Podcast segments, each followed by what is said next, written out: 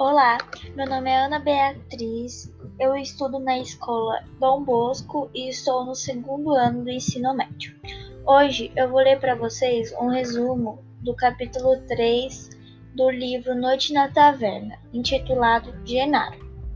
Genaro conta que entrou como aprendiz do velho pintor Godofredo Walsh, casado em segundas núpcias com Nausa, uma jovem de 20 anos, que lhe servia de modelo. Com Godofredo vive também Laura, de 15 anos, filha de seu primeiro casamento. Genaro seduz Laura, que durante três meses frequenta o quarto do rapaz. Grávida, ela implora para ele e a peça, que ele a peça em casamento, ele recusa, porque apaixonara-se por Nausa, a esposa do pintor. Laura enfraquece. Uma noite foi horrível. Vieram chamar-me. Laura morria. Na, na febre murmurava meu nome e palavras que ninguém podia reter.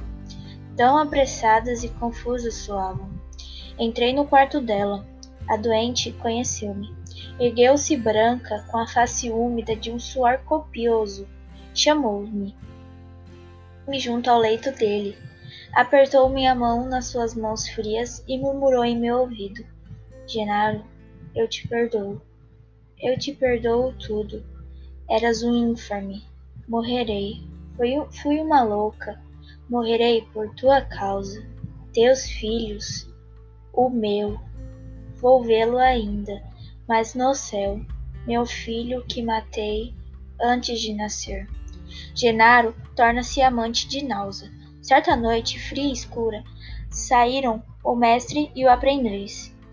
Gedo Godofredo foi-se a contar uma história, a real de sua vida, expondo o conhecimento que tinha dos fatos, sabendo que Genaro fora amante da filha e agora é amante da mulher. Musculoso e forte, Godofredo prostrou com Genaro, que caiu em um despenhadeiro. Só não morreu porque ficou preso em uma árvore.